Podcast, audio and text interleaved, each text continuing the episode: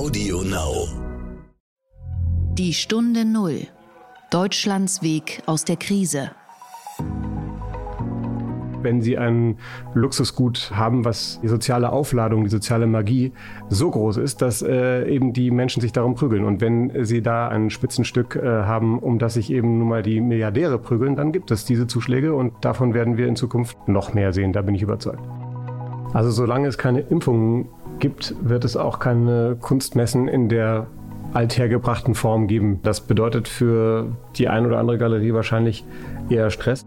Ich bin äh, auch deswegen optimistisch, weil ich finde, dass der Kunstmarkt wie wenig andere äh, Bereiche sich dafür eignet, dass man sich eben auch persönlich engagieren und einbringen kann. Hallo und herzlich willkommen zu einer neuen Folge von Die Stunde Null, dem Podcast für Deutschlands Weg aus der Krise und den Neustart. Mein Name ist Horst von Butler, ich bin Chefredakteur des Wirtschaftsmagazins Kapital. Und am Anfang hören wir, das kennen Sie aus den vergangenen Folgen, wieder einen Einspieler unseres Sponsoren. Die heutige Folge von Die Stunde Null wird Ihnen präsentiert von Datev. Die Genossenschaft ist nicht nur Spezialist für Software- und IT-Dienstleistungen für Steuerberater, sondern hat auch einiges für Unternehmer zu bieten. Datev informiert und unterstützt gemeinsam mit den Steuerberatern gerade jetzt nach dem Motto Corona gemeinsam bewältigen. Mehr dazu im Unternehmermagazin Trialog unter www.trialog-magazin.de. Ja, heute wird es etwas schillernd. Wir schauen mal auf eine ganz andere Branche und Szene und zwar auf den Kunstmarkt. Dort ist durch Corona vieles in Bewegung gekommen. Es gibt neue Allianzen zwischen Künstlern, Galerien, Sammlern und Auktionshäusern. Neue Formate brechen mit den Regeln des Marktes. Und natürlich wird die Corona-Krise auch in der Kunst verarbeitet. Und über all diese Entwicklungen spreche ich heute mit dem bekannten Auktionator Kilian von Seldeneck. Er ist Gründer von KVS Auctions und jahrelang leitete er mit seiner Frau die Berliner Niederlassung des Auktionshauses Lamperts. Der Gedanke zum Tag. Dass äh, Deutschland bei der letzten Wirtschaftskrise weltweit am schnellsten wieder Tritt gefasst hatte, hat ganz viel mit der Kurzarbeit zu tun. Alle internationalen Experten sind sich darüber einig und alle machen das gerade nach. Überall in Europa und auch in anderen Ländern der Welt wird das deutsche Modell der Kurzarbeit jetzt eingesetzt. Und im Übrigen hat sich auch bewährt, dass das rechtzeitig jeweils angekündigt wird. Denn wenn wir zum Beispiel heute schauen, dann ist es so, dass viele Unternehmen wissen wollen, gehen wir mit Ihnen gemeinsam bis zum Ende der Krise? Können Sie das Risiko eingehen, dass Sie an Ihren Mitarbeitern festhalten? Jetzt haben Sie die Botschaft, ja, wir machen das gemeinsam.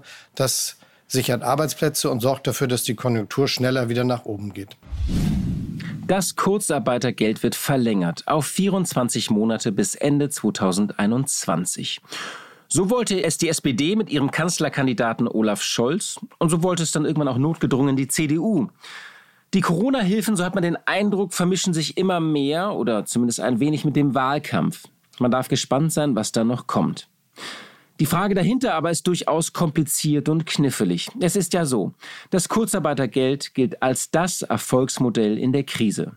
Aber die Frage ist nach sechs Monaten noch die, bewahren wir vielleicht irgendwann zu viele Menschen in Jobs, die es bald nicht mehr gibt oder die gar nicht mehr zurückkommen.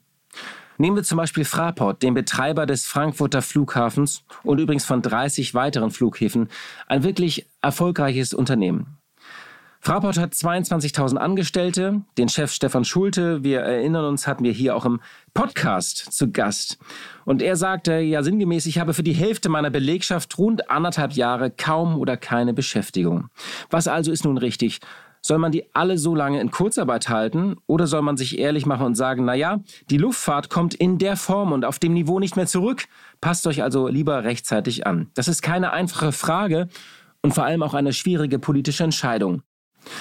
Normalerweise verschwinden Unternehmen ja von allein, wenn sie kein Geschäftsmodell mehr haben. Sie schließen oder gehen insolvent. Die Menschen verlieren dann ihre Jobs und suchen sich neue. Das ist oft traurig und hart, ist es aber notwendig, weil man sonst aus der Marktwirtschaft ein Museum baut. Die Corona-Krise hat nun diese natürliche Auslese verzerrt und verändert und auch ein bisschen unseren Blick vernebelt. Denn auch zahlreiche gesunde Unternehmen wurden in oft existenzielle Kämpfe gestürzt oder haben eben in Teilen eine Art Berufsverbot. Unsere Lösung hieß, wie schon in der letzten Krise, Kurzarbeit. Sie nimmt die Angst der Angestellten, sie überbrückt das Gehalt und hält auch die Bindung zwischen Angestellten und Unternehmen. Viele europäische Nachbarn haben ja im Lockdown Modelle nach dem Vorbild der deutschen Kurzarbeit geschaffen. 45 Millionen Menschen waren in Deutschland, Italien, Spanien, Frankreich und Großbritannien in der Spitze in solchen Programmen. Im Juni gab es dann eine Studie der Allianz und die kam zum Ergebnis, jeder fünfte davon könnte ein Job sein, der nicht mehr zurückkehrt. 9 Millionen Zombie-Jobs, so wird das Ganze genannt, Zombie-Jobs, The Working Dead. In vielen Ländern wird diskutiert, wie lange die Kurzarbeit weitergehen soll. Die eine Seite sagt, solange diese Pandemie dauert. Zur Not muss man das Kurzarbeitergeld zu einer Art Corona-Grundeinkommen weiterentwickeln. Und die andere Seite, unter anderem die OECD, findet, wir müssen das alles dringend zurückfahren, weil die Gefahr des Missbrauchs steigt und zu viele Menschen in Jobs bleiben, die es nicht mehr geben wird. Wer aber kann das schon entscheiden und voraussagen? Klar ist, denke ich, folgendes. Wenn wir auf Dauer anders reisen, ausgehen, einkaufen und konsumieren, wird es schmerzhafte Anpassungen geben müssen. Die pauschale Verlängerung bis Ende nächsten Jahres war in meinen Augen ein Fehler. Da hätte man mehr differenzieren müssen. Man muss auch mehr kontrollieren. Man hätte sich Branche für Branche anschauen müssen und für jede Branche vielleicht eigene Lösungen entwickeln. So eine pauschale Lösung kommt natürlich gut an, aber es ist eben auch ein bittersüßer Schutzschirm. Die Stunde Null. Das Gespräch. Auf dem Kunstmarkt ist durch Corona vieles in Bewegung gekommen. Zum einen gibt es keine Messen mehr, viele Künstler und Galerien sind unter Druck geraten. Es fehlt halt die Bühne, es fehlen die Ausstellungen und das Netzwerken. Gleichzeitig ist die Kunstbranche auch ein guter Indikator für die Wirtschaft, denn wenn viel Geld da ist, steigen die Preise. Und das viele billige Geld der Zentralbanken das jetzt ja auch wieder in Billionenhöhe geschaffen wurde, das hat schon in den vergangenen Jahren für immer neue Rekorde gesorgt. 2019 etwa wurde ein Werk von Claude Monet, der berühmte Heuhaufen, für 111 Millionen Dollar versteigert. Das war allerdings noch nicht mal ein Rekord, denn im Jahr 2015 kam ein Werk von Picasso für 179 Millionen unter den Hammer. Das war ein Rekord, der erst 2017 wieder übertroffen wurde. Da wurde Leonardo da Vincis Salvator Mundi für die Rekordsumme von 450 Millionen Dollar verkauft. Das Gemälde ging übrigens nach Saudi-Arabien an den dortigen Kronprinzen. Also Preise über 100 Millionen Dollar hört man immer wieder. Es ist halt sehr viel Geld unterwegs. Manche sagen auch zu viel Geld und vor allem zu wenig Geschmack. Darum aber geht es heute nur am Rande. Auf dem Kunstmarkt passiert einiges, auch sehr viele interessante Dinge. Die Branche reagiert auf die Corona-Krise. Es gibt neue Allianzen zwischen Künstlern, Galerien, Sammlern und Auktionshäusern. Neue Formate brechen mit den Regeln des Marktes. Was dort alles passiert, wie der Markt sich entwickelt und wie man vielleicht auch mal selbst mit dem Kunstsammeln anfängt, darüber spreche ich heute mit einem bekannten Auktionator und zwar mit Kilian von Seldeneck. Kilian von Seldeneck studierte Betriebswirtschaft in St. Gallen und Berkeley. Dann war er als Banker aktiv, spezialisierte sich unter anderem auf die Zusammenarbeit mit Family Offices im Mittleren Osten und Großbritannien. Er hat auch promoviert. Seine Dissertation hat er mir gegeben. Sie liegt hier vor mir, 340 Seiten. Und der Titel ist In Kunst investieren, Motive und Strategien des Kunstsammelns in transgenerationaler Perspektive. Klingt spannend. Ab dem Jahr 2012 leitete Kilian von Seldeneck gemeinsam mit seiner Frau die Berliner Niederlassung des bekannten Kunsthauses Lemperz, wo er auch Mitglied der Geschäftsleitung ist. Er ist im Präsidium des Bundesverbandes Deutscher Kunstversteigerer und vor allem ist er Gründer von KVS Auctions. Mit KVS, die Buchstaben stehen für seine Initialen, hat er ein Startup ins Leben gerufen, das Auktionen mit Aktionen verbindet oder wie er es sagt, dynamisch auf bestimmte Situationen im Markt reagieren kann. So hat Kilian von Seldeneck nach den Diskussionen um den Berliner Mietendeckel zum Beispiel ausgewählte Immobilien zusammen mit passenden Designstücken versteigert. Die zweite Auktion war eine Benefizauktion mitten in der Corona-Krise. Und bei der dritten Auktion hat der Berliner Weltklasse-Künstlern angeboten, direkt mit Galerien und ihm ganz neue Wege zu gehen. Er wird gleich davon erzählen. KVS versteht sich also nicht nur als Auktionshaus, sondern als Plattform und Netzwerk. Herzlich willkommen, Kilian von Seldeneck hier in der Stunde Null. Hallo. Schön, dass Sie da sind.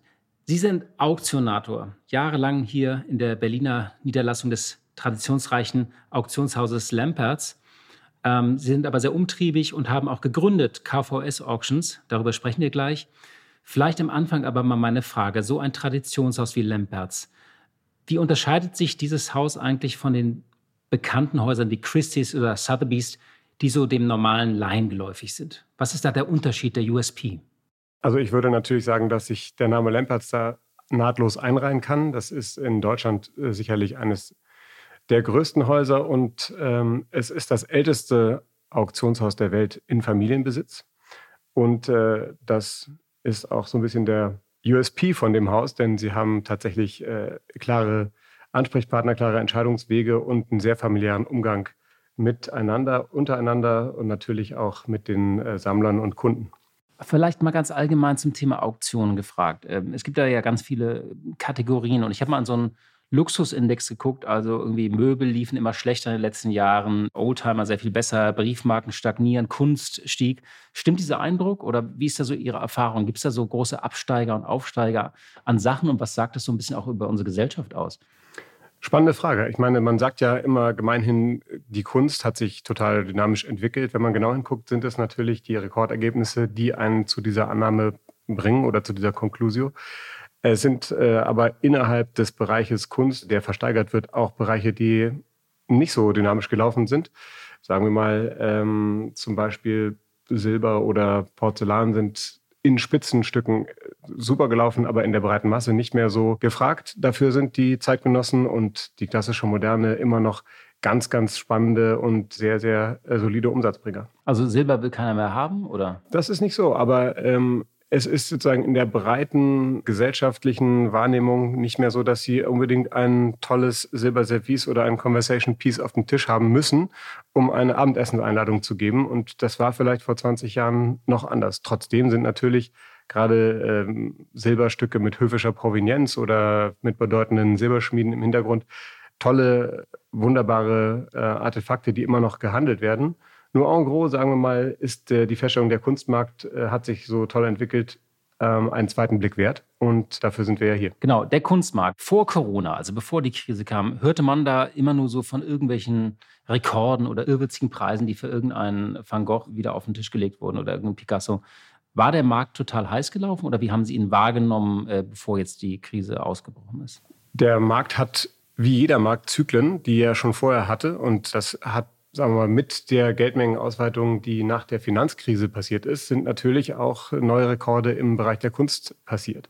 Und ich behaupte mal, dass das nicht das Ende der Fahnenstange ist, sondern wenn wir jetzt überlegen und uns anschauen, was die EZB, was die Amerikaner, was die Chinesen für äh, Geldmarktmomentum aufnehmen, dann ist es äh, wahrscheinlich, dass wir diese Rekorde auch nochmal wieder übertreffen werden. Einfach weil in den Bereichen von den Top 100, Top 1000, wie auch immer, äh, Sammlern, die es da gibt, der Wohlstand eher zugenommen hat und noch weiter zunehmen wird. Echt ganz interessant. Ich wollte es nämlich gerade sagen. Die Geldpolitik wurde ja nicht normalisiert, wie es geplant war letztes Jahr, sondern sie wurde ausgeweitet. Ganz viele frische Billionen im Markt. Das heißt, alle Assetklassen steigen. Immobilien werden weiter steigen, irgendwie äh, Aktien steigen, aber auch der Kunstmarkt steigt. Also für die Analyse sind Sie zuständig, aber ich nehme es gerne mal so auf. Und ich glaube, dass tatsächlich die Marktteilnehmer, die jetzt Assets haben, davon profitieren werden, dass natürlich die Geldmengenausweitung am Ende dazu führt, dass äh, wenn sie ein Luxusgut äh, haben, was eigentlich niemand braucht. Das ist ja bei der Kunst so, dass der Materialwert eben null ist, aber die soziale Aufladung, die soziale Magie so groß ist, dass äh, eben die Menschen sich darum prügeln. Und wenn sie da einen Van Gogh oder ein Spitzenstück äh, haben, um das sich eben nun mal die Milliardäre prügeln, dann gibt es diese Zuschläge und davon werden wir in Zukunft noch mehr sehen, da bin ich überzeugt. Welches Bild würden Sie immer gern versteigern? Ich persönlich würde gern natürlich die Mona Lisa versteigern, weil das die maximale Aufladung mit sich bringt, weil das schon von so vielen, sagen wir mal, angeschaut, bestaunt, beschrieben, in der Literatur äh, verarbeitet wurde und weil auch schon so viele äh, Exzentriker sich da vorgestellt haben und wahrscheinlich, wenn sie viel Geld haben, auch dafür bezahlen würden. Startgebot wäre dann so 10 Milliarden? Na, wenn man eine spannende Auktion aufziehen will, würden wir da mal mit 10 Euro anfangen und dann würde das auch einen langen Abend mit sich bringen. Solche Objekte wie eben ähm, Mona Lisa oder andere, die so einen World Fame haben, die haben natürlich dann auch die Chance, sich maximal aufladen zu lassen. Corona hat viele Branchen verändert und auch den Kunstmarkt. Jetzt erstmal zum Thema Auktionen gefragt. Wie fanden die eigentlich statt jetzt in den letzten sechs Monaten? Also ich vermute ich rein virtuell, schätze ich mal. Ne? Gute Frage. Wir haben zuerst auch befürchtet, dass wir unsere Auktionssäle gar nicht aufsperren dürften und ähm, kamen dann aber zum Glück zu der Situation, dass wir als öffentliche Versteigerer eben in Krisenzeiten so wie Pfandleiher auch äh, den Menschen das Versilbern oder das Monetarisieren ihrer Habe ermöglichen sollten. Und deswegen äh, durften wir die Auktionssäle im Rahmen der Abstandsregeln und so weiter dann schon schnell wieder aufsperren. Aber wir kamen natürlich zu einem Adaptionsschub der Sammler, sage ich mal. Wir, wir versteigern ja schon seit 15, 20 Jahren alle Dinge so, dass die dann auch gleichzeitig auf drei, vier Kanälen online übertragen werden. Sie können also auf der Seite lamperts.com äh, zum Beispiel unsere Auktionen verfolgen und wenn Sie sich vorher angemeldet haben, auch mitbieten. Jetzt haben das vorher schon viele gemacht, aber weil natürlich Corona die Menschen etwas vorsichtiger gemacht hat, ist das in der ähm, Frühjahrssaison ein unglaublicher Zulauf gewesen, den wir aber zum Glück von den Systemen her gut verkraftet haben. Und da zahlt sich aus, dass eben gerade die äh, größeren Häuser und äh, wir in Deutschland ähm, besonders gut vorbereitet waren auf diese Situation. Und hier noch ein Tipp von Datev, speziell für Unternehmer. Datev unterstützt gemeinsam mit den Steuerberatern, um besser durch die Krise zu kommen. Mit Informationen zu den Fördermaßnahmen aus dem neuen Konjunkturpaket, zu guten Strategien, um eine Insolvenz zu vermeiden oder zum Thema Liquidität. Jede Menge weitere aktuelle Infos gibt's im Unternehmermagazin Trialog unter www.trialog-magazin.de. Das heißt, in, in der Krise, man merkt dann schon, dass die Leute so ein bisschen ihr Tafelsilber auf den Markt schmeißen müssen, weil sie Geld brauchen? Nein, das war nur der sozusagen ordnungspolitische Hintergrund, warum äh, Auktionshäuser dann in der Lage sein sollten, äh, auch Auktionen durchzuführen. Ähm, Im Prinzip haben wir zum Glück natürlich eine gewisse Dynamik im Markt, die jetzt vielleicht durch Corona nicht nur beim Kunstmarkt, sondern in allen anderen Bereichen auch äh, etwas angeschoben wurde. Menschen saßen drei Monate lang zu Hause oder wie auch immer lange waren sie mit ihren Bildern beschäftigt und manche können hinterher die Bilder vielleicht auch einfach gar nicht mehr äh, so genießen wie vorher und sind zu dem Schluss gekommen, sie wollten umhängen oder sie haben äh, neue Dinge, sie konnten in Ruhe unsere Kataloge studieren ähm, und haben neue Objects of Desire, die jetzt ähm, äh, dann akquiriert wurden. Diese Situation so lange mit, dem, mit den gleichen Menschen zu Hause zu sein, hatte ja äh, noch niemand eigentlich und hat auch niemand antizipiert. Und genauso ähm, hatte auch niemand antizipiert, so lange mit seinen Bildern zu Hause sein zu dürfen. Manche Leute haben sich dann wahrscheinlich jeden Tag daran gefreut und finden es äh, herrlich und haben dann äh, vielleicht äh, ein bisschen umgehängt oder ihre Bilder gestreichelt. Aber es gibt natürlich auch äh, dann Sammler, die sich von dem einen oder anderen Stück trennen. Jetzt mal auf den Kunstmarkt. Der hat sich stark geändert. Es gab viele neue Ideen. Darüber sprechen wir auch gleich. Es gab neue Allianzen. Aber vielleicht erstmal allgemein gesprochen, was bedeutet die Corona-Krise für die Galerien und für die Künstler? Also wir unterscheiden den Kunstmarkt ja mal grob in Primär- und Sekundärmarkt, wenn wir uns die Zeit erlauben. Äh, der Primärmarkt ist bei uns das, was alles frisch aus den Künstlerateliers und Studios verkauft wird, meistens über die Galerien. Der Sekundärmarkt ist alles das, was eben schon mal bei Ihnen, bei mir oder bei jemandem zu Hause gehangen hat und jetzt einen neuen Besitzer sucht und das passiert dann auch oft über die Auktionshäuser. Und natürlich immer mit einer Wertsteigerung im besten Fall, ne? Immer. Also wenn Sie einliefern, auf jeden Fall. Und ich kann äh, morgen was schicken. Also ich auch ein paar Bilder von Wir freuen uns auf Ihre Einlieferung. Das wird ein Sondersale, der Horst von Butler Sale bei Lamperts. Können Sie sich schon mal den Termin notieren? Ja, alles klar. Ja. Das ist aber, wie gesagt, ein Ritterschlag für die Kunst, wenn sie es in den Sekundärmarkt geschafft hat. Im Unterschied dazu ist es an der Börse so, dass jeden Tag Millionen von Siemens-Aktien gehandelt werden, aber nur sehr wenige IPOs stattfinden. Der Primärmarkt ist also sehr viel kleiner als der Sekundärmarkt. Im Kunstmarkt ist das genau andersrum der Fall. So, und dann hatten Sie eine Idee, also es gab viele Ideen ähm, äh, in der Zeit. Es gab ja so Charity-Initiativen für junge Künstler. Der Johann König hat hier in Berlin auch so private Messen da in seiner umgebauten Kirche gemacht. Und Sie hatten eine Idee für eine KVS-Auktion oder Auction Nummer drei. So die dritte. Es gibt hier auch sozusagen, haben wir ähm, haben die gebracht, hier so eine, so eine, richtige Zeitschrift, wo diese ganzen Bilder in so einem Katalog, das ist aber ungefähr so DIN A3-Größe, eigentlich wie so ein äh, richtig schönes, ähm, nicht Album, aber irgendwie jetzt ja eine, eine, Zeitschrift, die man sich angucken kann. Wie sind Sie auf die Idee gekommen und was ist da passiert, als Sie diese Auktion gemacht haben? Was war das Neue daran und wie sind Sie auf die Idee gekommen? Ja, wir haben zuallererst, wie alle anderen auch, zu Hause gesessen und überlegt, was passiert jetzt eigentlich. Und dann gab es ja diese Stimmung, die tatsächlich sagen wir mal, doch ein bisschen depressiv war. Die Menschen wussten gar nicht mehr, was passiert morgen. Gibt es überhaupt noch einen Übermorgen? In dieser KVS-Auktion Nummer zwei haben wir lauter Dinge versteigert, die, die man machen konnte, wenn die Corona-Regeln sich gelockert haben würden. Das heißt, wir haben zum Beispiel eine Sammlungsführung von Julia Stoschek durch ihre Sammlung versteigert, eine Sammlungsführung von Christian Boros durch seine Sammlung, einmal Cabrio fahren mit Mercedes. Ähm, lauter gute Laune-Dinge. Das war die so, sogenannte gute Laune-Auktion, um äh, da wieder ein gewisses äh, Sentiment reinzubringen. Und das hat immerhin 35.000 Euro für Berlin eingespielt, für lauter Berliner äh, Charity-Projekte. Und äh, damit sind wir auf die Idee gekommen, äh, eigentlich sind ja die Künstler, die, die momentan vom Cashflow abgeschnitten sind. Und die Künstler, und jetzt kommen wir zu diesem Dogmenbruch, den Sie schon angeschnitten haben, ähm, hätten normalerweise nie direkt bei, beim Auktionshaus eingeliefert. Und das Auktionshaus hätte normalerweise auch nie die Dinge direkt vom Künstler akzeptiert und angenommen. Denn da sind eben etablierte und tradierte äh, Grenzen und Barrieren und jeder hat so seinen Geschäftsbereich. Und Corona hat es sozusagen möglich gemacht, äh, wenn man es positiv sehen möchte, dass ähm, die Künstler oder die Galeristen direkt bei uns eingeliefert haben und wir diesen internationalen Reach, den wir eben haben, aufgemacht haben und das Geld aus der ganzen Welt jetzt in Berlin angekommen ist und bei den Berliner Künstlern und Galeristen gelandet ist. Also man hat praktisch sozusagen diese alte Regel, die Sie beschrieben haben, ein, ein Werk geht aus dem Atelier in die Galerie, wird dann verkauft, geht durch verschiedene Hände, haben Sie aufgebrochen, eine Allianz zwischen Galeristen, Künstlern und ähm, äh, Sammlern Auktionshäusern auch. und Sammlern. Die haben alle gesagt, wir machen das jetzt mal anders in der Krise. Fanden das denn danach alle gut? Haben die gesagt, das ist eigentlich cool, das zu machen? Also waren alle happy, auch mit den Preisen, auch die Künstler, die da erzählt wurden? Absolut gute Frage. Die Künstler und Galeristen, die ich gesprochen habe, würden alle nochmal mitmachen. Das ist ja immer sozusagen die, der Lackmustest äh, am Ende.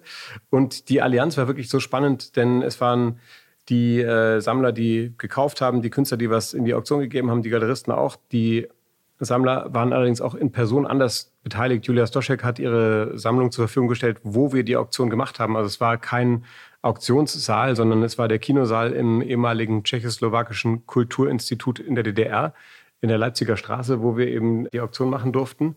Der Christian Boros als Sammler hat den Katalog designt. Es war eine tolle Allianz, weil auch die Nationalgalerie, die äh, einen Teil des, der Erlöse abbekommen hat, sich engagiert hat. Insofern äh, hat es als Konzept etwas Revolutionäres gehabt, was aber auch wieder alle vereint hat.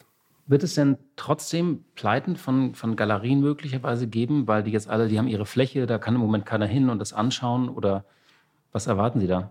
Also solange es keine Impfungen gibt, wird es auch keine Kunstmessen in der althergebrachten Form geben. Und solange es keine Kunstmessen und keine Reisen zu Kunststandorten wie eben Berlin gibt, wird da natürlich weniger ökonomisiert äh, wie, in den alten Zeiten. Das bedeutet für die ein oder andere Galerie wahrscheinlich eher Stress, aber das gab es ja auch schon vor Corona. Ich meine, im Prinzip ist es immer so, wie auf dem Markt. Die unsichtbare Hand des Marktes regelt dann die Dinge und äh, wir hatten immer schon gute Galerien, die top waren und die immer besser geworden sind und größer geworden sind und die wahrscheinlich auch Künstler von den kleinen Galeristen übernommen haben. Und dann gab es eben auch andere Galerien, die wieder geschlossen haben. Und insofern ist da diese Dynamik, glaube ich, im Moment genauso am Laufen, wie es auch vor Corona der Fall war. Haben Sie denn schon eine nächste Idee? Sie haben ja immer wieder außergewöhnliche Sachen gemacht. Sie haben ja auch Immobilien zum Beispiel mal versteigert, symbolisch sozusagen äh, damals. Also haben Sie jetzt nach der Auktion Nummer drei schon vier und fünf im Kopf? Absolut haben wir Nummer vier und fünf im Kopf. Ich kann dazu noch nicht mehr sagen, als dass es genauso unerwartet und disruptiv sein wird, wie eins, zwei und drei waren. Das ist ja das Spannende an so einem kleinen äh, und schnellen Boot wie KVS, äh, einem Startup, was jetzt gerade ein Jahr geworden ist, dass man eben ganz spannende und neue Formate ausprobieren kann und auch mit äh, alten Regeln brechen kann. Wird denn diese Krise auch schon in der Kunst verarbeitet? Also jetzt in der darstellenden Kunst. Ich meine jetzt nicht irgendwie äh, Drehbücher oder nicht Bücher, sondern also in, der, in, dem Feld, was Sie machen, wird das schon in Skulpturen gegossen oder auf Leinwände? Auf Leinwände gebannt, ja genau. Wir haben ja eben bei äh, dieser KVS-Auktion Nummer drei zum Beispiel ein Kunstwerk von Alicia Quade versteigert, was äh, sich detailliert eben auch mit Corona befasst hat. Und was jetzt gerade spannend und neu in Berlin ist, äh, ab 9. September wird ja das äh, sogenannte Studio Berlin im Berghain präsentiert. Das ist äh, diese Allianz aus Christian Boros, äh, dem Sammler, und dem Berghain, wo 107 Künstler, Stand heute 107 Künstler, die Kunst, die sie in Corona-Zeiten geschaffen haben, dort präsentieren werden. Und äh, ich wage mal die Prognose, dass die Tickets, die man da braucht, um ins Berghain zu kommen, bestimmt ein gutes Versteigerungsgut wären, weil sie so gefragt sind und weil das Berghain die härteste Tür Berlins in dem Fall auch nochmal mit dieser Aufladung durch die Künstler und die Kunst ähm, bestimmt einen Mega-Run erleben wird. Also eigentlich ein ganz schönes Geschäftsmodell auch für die gebeutelten Nachtclubbesitzer, die ja auch noch nichts machen können. Also wenn man sich da zusammentut, ganz interessant. Und dann Landesberghain, so ein, zwei Millionchen werden die das schon mit einnehmen, schätze ich mal, nicht? Ja, über den Daumen gepeilt wird das bestimmt siebenstellig. Aber das brauchen die ja auch, denn es ist am Ende vom Tag ja die Instanz des Berliner Nachtlebens. Und wenn die nicht mehr da wäre, sagen wir mal, ein Berlin ohne Berghain wäre nicht mehr das gleiche Berlin. Jetzt zum Schluss vielleicht nochmal so ein bisschen äh, so eine Nutzwertfrage. Viele, vielleicht auch unsere Hörerinnen und Hörer, überlegen, äh, wie beschäftige ich mich mit Kunst, wenn ich noch nicht so viel Ahnung habe. Ist ja auch so ein bisschen so etwas, wenn man kein Experte ist, hat man Angst, das falsch zu machen. Was ist denn Ihr Rat, wenn man sagt, okay, ich habe jetzt mal so ein paar tausend Euro, vielleicht nicht ein paar zehntausend Euro, aber wie steige ich da eigentlich ein? Wie, wie fange ich überhaupt an? Äh, ich kann jetzt ja nicht irgendwie tausend Zeitschriften lesen. Äh, kann man natürlich doch. Wir geben auch Art heraus. Freut uns, wenn man das abonniert. Aber wie kann ich, wie kriege ich den Zugang zur Kunst, wenn ich sage, ich möchte mich damit beschäftigen? Was ist der ideale Start? Der ideale Start ist, wie bei allen Sachen, einfach mal anzufangen. Und äh, dann gibt es ja in Berlin und äh, darüber hinaus eigentlich in jeder Stadt mittlerweile äh, gute, spannende, tolle Galeristen. Dann gibt es Auktionshäuser, deren Webseiten man anschauen kann, deren man Kataloge man äh, beziehen kann. Ähm, und im Prinzip ist am Ende vom Tag ja vor allen Dingen die Frage, gefällt mir das oder gefällt mir das nicht, die entscheidende Frage. Denn bei aller Renditeerwartung, die Sie ja schon deutlich formuliert haben äh, am Beginn unseres Gesprächs, ist doch die Frage nach der emotionalen Rendite, die übrigens auch nicht besteuert wird, nämlich die Freude, die ich habe, wenn ich das Kunstwerk anschaue, die, die am Ende für den Kauf ausschlaggebend sein sollte. Ja, ich meinte jetzt gar nicht so Rendite, das kam vielleicht falsch rüber, aber man hat ja Angst, was falsch zu machen. Also ich hänge mir da irgendwas hin und dann finde ich das hässlich zum Beispiel und dann habe ich viel zu viel Geld ausgegeben. Ja, das ist ja dann Ihr Problem, aber wenn Sie vor allen Dingen was hinhängen, was sozusagen gesellschaftsübergreifend als uncool empfunden wird, dann wäre es vielleicht äh, noch schlimmer. Aber im Prinzip kann man da keinen Fehler machen, wenn man sagt, ähm, für mich ist es cool. Dann hat man die Freiheit, Leute einzuladen, zu sagen, das ist mein Zuhause, das ist meine Kunst, mit der fühle ich mich wohl. Und äh, das ist ja dann auch ein Teil der Persönlichkeit, äh, ähm, die man da ausdruckt. Und deswegen finde ich diese Angst, ähm, oder Schwellenangst, die kann man, äh, kann sich jeder selber nehmen, indem er an die eigene Coolness äh, glaubt. Und das berühmte Bild, was man irgendwie im Frankreich Urlaub entdeckt oder in Italien in einer kleinen Galerie in einer Seitenstraße äh, machen oder nicht machen, oder findet man dann die Blume sofort hässlich, wenn man wieder im regnerischen Hamburg ist oder zu Hause in Berlin? Ach, vielleicht einfach auch machen. Ja? Man kann das ja machen und das andere trotzdem, indem man sich äh, in den etablierten Instanzen des Kunsthandels bewegt und, und den Galeristen und Kunsthändlern und Auktionshäusern vertraut, die auch schon viele andere tolle Sachen äh, verkauft haben und die schon viele andere Künstler groß gemacht haben, äh, dann ist das natürlich ähm, ein sicherer Zock, hätte ich fast gesagt. Ein sichereres äh, Investment, wenn Sie so wollen. Aber das hat doch total nebeneinander Platz. Also ich hätte da jetzt keine Berührungsängste. Eine Frage vielleicht noch. Sie müssen ja durch sehr viele Häuser stiefeln, so von anderen Menschen da die Kunst begutachten. Was, was erlebt man da so eigentlich? Ja, das ist eine spannende Frage. Wir kommen ja zu Leuten ins Schlafzimmer, zu denen sie eigentlich nicht normalerweise ins Wohnzimmer kommen möchten. Es gibt da so eine gewisse berufliche Nähe, vergleichbar vielleicht mit äh, einem Notar oder so.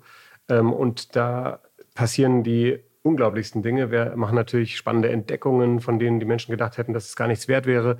Oder eben auch äh, spannende Entdeckungen, die man gar nicht so unbedingt machen möchte. Einmal hat mir zum Beispiel eine Dame ähm, eine die hat mich angerufen und gesagt, Sie müssen unbedingt kommen, Sie sind doch, Sie sind doch, äh, Sie sind doch Reserveoffizier gewesen. Und so habe ich gesagt, ja, ja. Und dann hat die sich mir gegenüber gesetzt und mir ein äh, schwarzes Objekt über den Tisch geschoben, was ich dann auch in den Fingern hatte. Das war eine geladene äh, Pistole, die ähm, ihr Mann angeschafft hatte. Und was ich nicht äh, auf dem Schirm hatte, in West-Berlin waren eben viele Menschen mit äh, Pistolen oder äh, in West-Berlin hatten sich eben viele Menschen bewaffnet, um ein vermeintliches Gefühl der Sicherheit äh, zu haben. Und diese Dame hatte jetzt äh, Angst, dass ähm, ihr Mann ähm, der einen Schlaganfall erlitten hatte, die Pistole äh, nicht mehr richtig kontrollieren und einsetzen könnte. Und insofern kommt man da als Auktionator auch immer wieder in spannende Situationen, die zur Entschärfung gesellschaftlicher ähm, äh, Risiken beitragen. Was können. haben Sie mit der Waffe gemacht? Haben Sie die versteigert oder entsorgt? Zunächst mal, oder? zunächst mal hatte ich sie ja in der Hand. Dann habe ich gesagt, ja, aber die ist die nie, äh, die können wir doch bei der Polizei. Dann sagt die Dame, nee, nee, die ist da nicht registriert. Dann habe ich gesagt, das ist ja jetzt irgendwie ihr Problem. Dann hat sie gesagt, nein, das ist ihr Problem. Das sind doch jetzt ihre Fingerabdrücke dran, Herr von Seldeneck.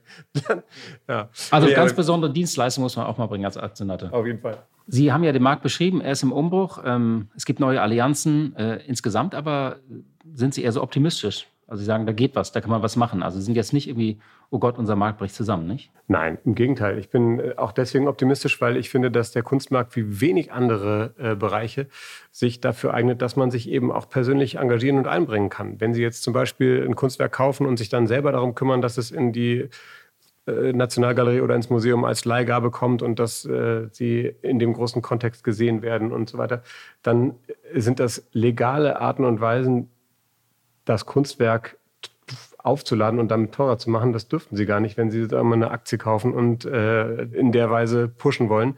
Ähm, denn da sind lauter Regulierungen davor, die das verbieten. Und bei, im Kunstmarkt sind eben ähm, durch ihren persönlichen Einsatz und durch das Genie ihrer eigenen Person viele Dinge möglich. Das Genie der eigenen Person, das ist doch ein schönes Schlusswort. Vielen Dank, Kilian von Selneck, für diesen Einblick in den Kunstmarkt. Dankeschön. Gerne. Das war Kilian von Seldeneck und er wird ab September auch eine neue Kolumne in Kapital wiederbeleben, und zwar das Format Kunst gleich Kapital. Blick in die Märkte. Ja, und wie jeden Freitag schalte ich zu meiner Kollegin Katja Dofel nach Frankfurt. Sie leitet dort das Börsenstudio von NTV. Hallo, liebe Katja. Hallo, lieber Horst. Ja, schon wieder Freitag. Gestern gab es ja ein sehr wichtiges Treffen von US-Notenbankchefs, das normalerweise im US-Bundesstaat Wyoming im Jackson Hole stattfindet.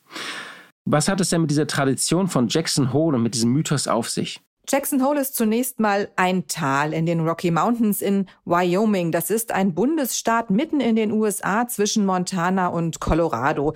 Benannt ist es und auch das Städtchen Jackson Hole nach David Jackson. Das ist ein Pelzjäger gewesen um 1870 rum. In der Finanzwelt allerdings steht Jackson Hole nun schon seit einigen Jahrzehnten als Synonym für das wichtigste jährliche Treffen der internationalen Notenbankchefs. Bis 1981 fand dieses jährliche Treffen in unterschiedlichen Städten statt. 1982 dann erstmals in Jackson Hole auf 2000 Metern Höhe, angeblich um den damaligen Notenbankchef Paul Volcker, der ein begeisterter Fliegenfischer war, für die Teilnahme gewinnen zu können. Das Fliegenfischen ist nämlich in der Hitze von Washington DC im Sommer nicht möglich und so hat man also diesen Kniff angewendet, Allerdings seit den 90er Jahren, als äh, die amerikanische Notenbank von Alan Greenspan geführt worden ist, hat dieses Treffen internationale Bedeutung bekommen und da muss man auch keine Kopfstände mehr machen. Die Notenbankchefs kommen alle hin oder schalten sich wie dieses Jahr virtuell zu. Und was hat Jerome Paul denn eigentlich jetzt gesagt? Was war seine Botschaft? Situationen, in denen die Notenbanker reden, in Jackson Hole oder eben auf internationalen Notenbanker-Treffen die Kurse in Ballung gebracht haben, gab es schon häufig. Und auch diesmal hat man mit großer Spannung gewartet, weil man mit einer weichen Stellung gerechnet hat dafür, dass der Leitzins in Amerika dauerhaft niedrig bleibt. Man heißt natürlich die Finanzmärkte, die Investoren und Anleger. Und tatsächlich hat sich diese Hoffnung erfüllt. Jerome Powell, der amerikanische Notenbankchef, hat also das Inflationsziel also die Preissteigerung, an dem sich die Entscheidung für die Höhe der Leitzinsen orientiert, flexibler gestaltet. Dieses Ziel oder diese Zielgröße soll künftig durchschnittlich zwei Prozent betragen. Das ist keine Obergrenze mehr. Und das bedeutet, wenn es, wie in den vergangenen Jahren der Fall, eine Inflation unter zwei Prozent gibt, kann man in Zukunft auch längere Phasen in Kauf nehmen, in denen die Inflation über zwei Prozent liegt, ohne dass man gleich den Zins anheben muss. Nun sagt äh, Jerome Powell, das soll natürlich nicht so weit kommen, dass man bei einem exzessiven Inflationsdruck nicht handelt. Dann würde die Notenbank ohne zu zögern handeln. Aber da nicht klar ist, welche Zeiträume in diese Durchschnittsberechnung tatsächlich einfließen, hat natürlich diese Zielvorgabe mit durchschnittlich zwei Prozent einen enormen Spielraum für die Zinsentscheidung. Die Erwartung der Investoren, dass also die Zinsen für lange Zeit niedrig bleiben, ist erfüllt. Alles andere hätte die Märkte auch erst einmal zu Fall gebracht. Und was bedeutet diese Botschaft für Anleger und für Sparer? Ja, für die Anleger und Sparer ist es natürlich enorm wichtig, wie diese Notenbankentscheidungen ausfallen und ähm, welche Grundlagen dafür herangezogen werden. Es ist ja so, dass der Zinssatz der Preis dafür ist, Geld zu leihen. Allerdings in den vergangenen Jahren, seit es eben Negativzinsen gibt, ist ja auch der Preis dafür, was es kostet, Geld zu parken, also auf sicheren Konten für einen gewissen Zeitraum aufzubewahren. Und dieser Nullzins hat äh, auf der einen Seite zur Folge, dass Staaten sich sehr billig Geld leihen können. Das heißt also, sie müssen denjenigen, die dieses Geld zur Verfügung stellen, keine oder kaum mehr Zinsen zahlen.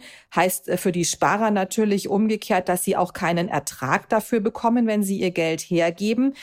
Banken nehmen natürlich trotzdem Zinsen für Kredite, weil sie einfach diese Einnahmen brauchen. Aber gleichzeitig zahlen sie nur sehr kleine Zinsen oder gar keine Zinsen für Sparguthaben. Manche ziehen sogar Geld ab, weil eben die Aufbewahrung aufgrund der Negativzinsen Geld kostet.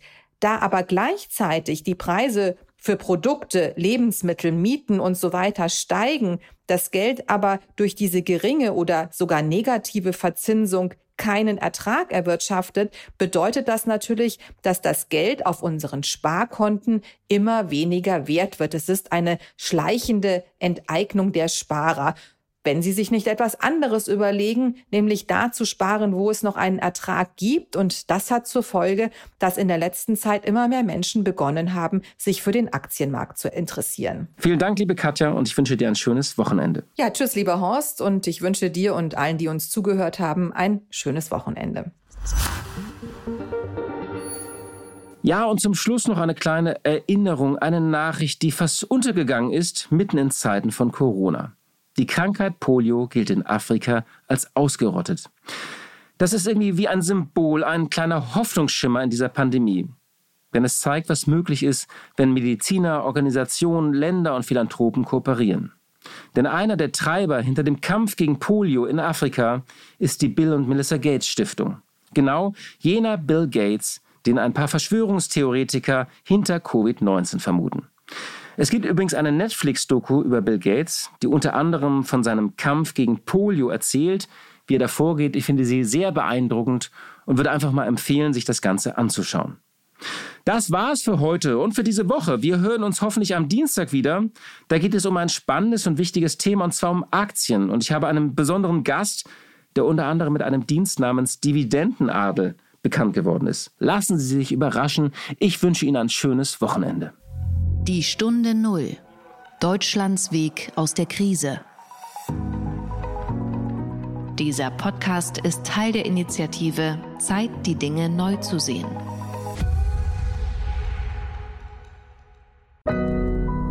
Audio Now.